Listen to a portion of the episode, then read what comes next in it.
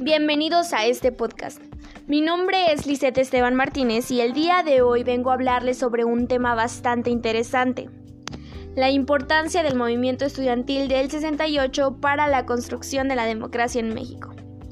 Antes de aquella movilización estudiantil, la democratización de la vida pública se veía muy, pero muy lejos de nuestro alcance, ya que nuestro México no tenía las condiciones para suponer cambios pacíficos e incluyentes a través de las urnas.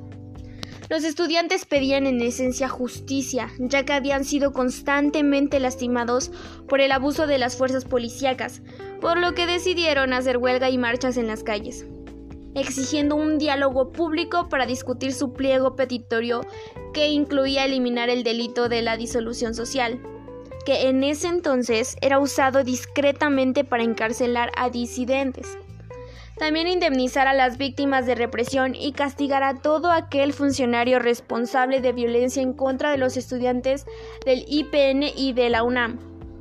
En realidad, las demandas y las manifestaciones estudiantiles no eran algo irracional o algo imposible de atender, pero la sola movilización era inaceptable para el gobierno mexicano, ya que en ese entonces no le convenía estar en el ojo del huracán, pues se acercaban las Olimpiadas de América Latina.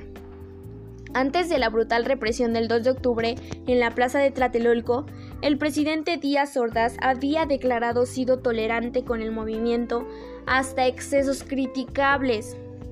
Y sobre las peticiones de los estudiantes, Octavio Paz concluyó poco después de Tlatelolco que todas ellas se resumían en una palabra, que fue el eje del movimiento y el secreto de su instantáneo poder sobre la conciencia popular la democratización.